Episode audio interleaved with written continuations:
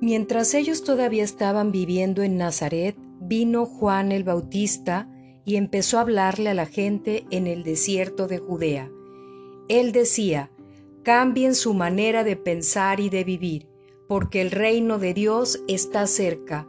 El profeta Isaías se refería a Juan cuando dijo, Alguien grita en el desierto, preparen el camino para el Señor, háganle caminos derechos. Juan se vestía de pelo de camello, llevaba un cinto de cuero en la cintura y su comida era langostas y miel silvestre. Entonces la gente venía a él desde Jerusalén, de toda la provincia de Judea y de toda la región alrededor del río Jordán. Confesaban sus pecados y Juan los bautizaba en el río Jordán.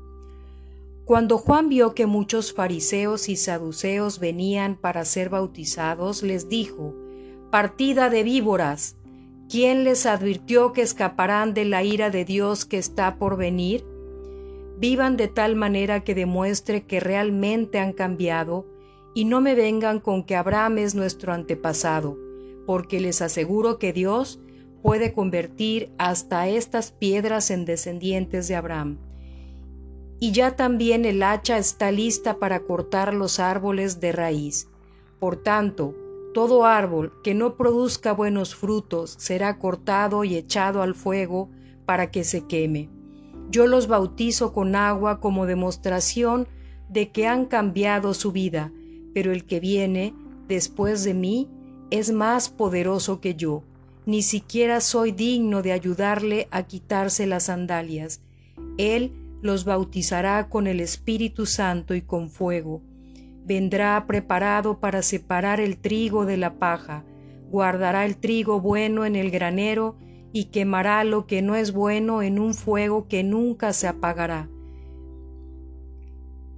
En ese tiempo Jesús vino a Galilea al Jordán para que Juan lo bautizara. Bautismo de Jesús. Pero Juan trató de impedirlo y le dijo, soy yo quien necesita ser bautizado por ti. ¿Por qué entonces vienes a mí? Jesús le contestó, No me lo impidas ahora, porque es necesario cumplir con todo lo que Dios requiere. Entonces Juan estuvo de acuerdo, y Jesús, después de que fue bautizado, salió inmediatamente del agua y vio que el cielo se abrió y que el Espíritu de Dios bajaba sobre él como una paloma, una voz desde los cielos decía, Este es mi Hijo amado, con quien estoy muy contento.